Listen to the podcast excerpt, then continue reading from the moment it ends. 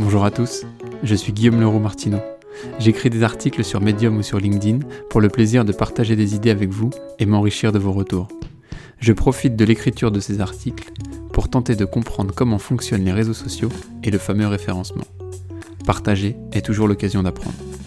J'ai décidé d'adjoindre à chacun de mes articles une version audio de ces derniers. Là encore, double objectif. Vous permettre d'accéder au contenu autrement et me former sur les outils de podcasting. J'espère que l'article que vous allez écouter vous plaira.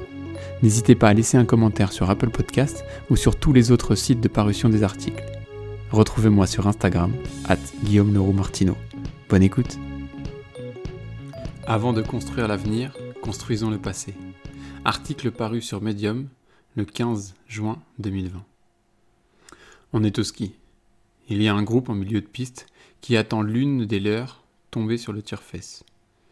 Les ados lui disent de se dépêcher, l'équipe d'animation qui encadre le groupe temporise. C'est les vacances, on a le temps, ne vous inquiétez pas. La jeune quitte le téléski, descend aussi vite qu'elle peut pour rejoindre le groupe en faisant attention aux autres pratiquants. Elle est accompagnée de l'animateur qui l'a attendue à la sortie du téléski. En arrivant sur le groupe, heureuse de revoir le groupe et un peu gênée d'avoir fait attendre tout le monde, sa concentration diminue. Elle rate son freinage. La copine qui venait de s'asseoir pour l'attendre ne la voit pas arriver dans son dos et prend la botte juste derrière le casque. Le bruit est sourd, le choc est sec. La jeune qui venait de s'asseoir tombe, rideau, knack-out. Le groupe repartira sans elle, barquette, traumatisme crânien. Trois jours d'observation plus tard, tout allait bien. C'était il y a 15 ans, j'étais directeur de séjour de vacances de Colo. Mon premier vrai carton avec les jeunes. Je me rappelle de chaque instant, la dose de stress a été intense. J'ai vécu l'instant intensément.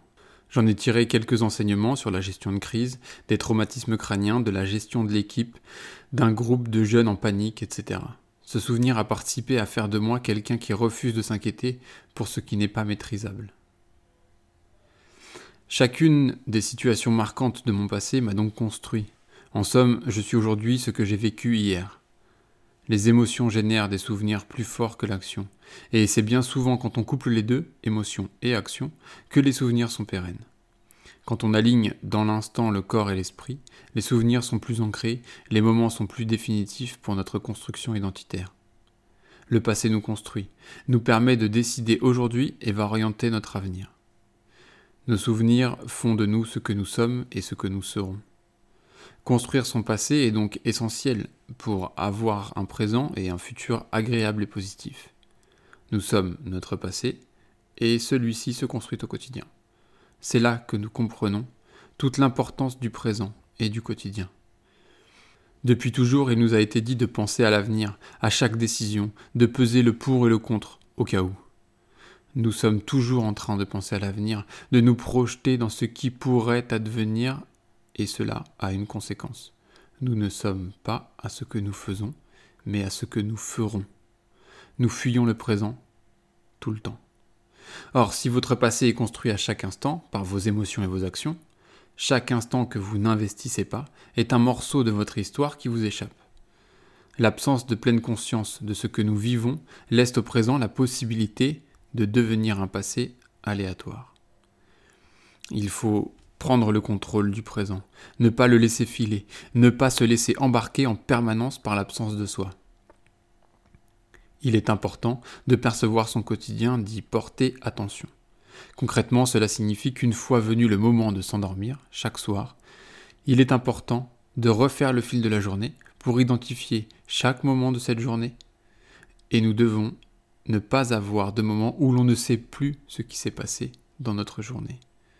Après avoir identifié ce qui s'est imposé à nous et ce que nous avons décidé, il faut faire le bilan quotidien de ce qui a été de l'ordre du positif.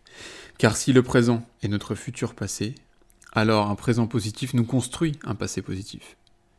Il faut s'astreindre à voir le verre à moitié plein. L'autoconditionnement fonctionne. En effet, si je prends conscience du présent et que je me concentre sur ce qui est positif dans mon quotidien, alors je me construis un passé qui sera un socle dynamique et engageant pour mon présent et pour mon avenir. Se construire un passé positif repose sur le fait d'être acteur de son présent et de se montrer positif en toute chose. Cela repose sur un état d'esprit et nous pouvons faire le choix de fonctionner ainsi. se concentrer sur le ici et maintenant. Aborder chaque situation en cherchant le positif est une première étape. Pour gagner en sérénité, il faut dans notre quotidien trouver tous les moments positifs qui existent. Il faut vivre le présent en pensant qu'il est exceptionnel et anormal, pour la simple bonne raison qu'il est unique. L'unicité de chaque situation, de chaque instant est une réalité, effet de notre présent, une succession de moments jamais renouvelables. Chaque routine du quotidien doit être déconstruite pour être vue comme une chance, comme un moment positif.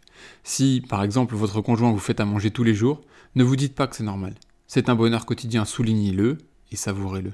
Si vos enfants vous embrassent avant de partir à l'école, si vos collègues vous saluent en arrivant au travail, si tous les matins vous avez la chance de sentir une odeur qui vous est plaisante, prenez le temps d'accueillir. Considérer les routines comme normales finit par nous convaincre qu'elles ne sont pas la conséquence de choix, qu'elles s'imposent à nous, qu'elles sont neutres. Alors que ces routines sont des choix d'organisation, de gestion de la contrainte du quotidien, etc. La première fois que vous avez mis en place cette routine, vous avez fait un choix que vous avez ensuite reproduit. À nous de construire nos routines pour en tirer du positif, se dire que chaque moment est exceptionnel, même s'il semble se répéter, repérer les changements et les évolutions. Il faut prendre du recul pour identifier en quoi ces routines sont une source de bonheur et de chance. Un exercice pour s'ancrer dans cette démarche est d'avoir un carnet sur sa table de chevet et noter tous les soirs 5 choses positives dans la journée. Et si l'on n'arrive pas à 5, alors complétez cette série avec les choses positives à vivre le lendemain. Augmentez le nombre de choses positives vécues dans la journée quand c'est possible. Avec le temps, il est intéressant de relire ce qui apparaissait comme positif et ce qui a disparu. Il y a souvent des choses simples à réactiver, des routines à casser, des activités à refaire, du temps à prendre.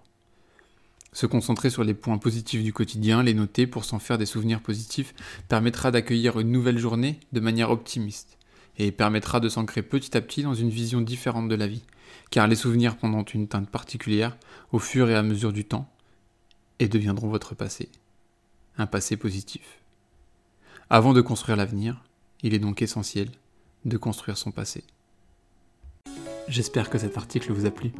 N'hésitez pas à mettre un commentaire sur LinkedIn, Medium ou votre plateforme de podcast préférée. La musique est de Amaria et le morceau s'appelle Lovely Swindler. Bonne journée.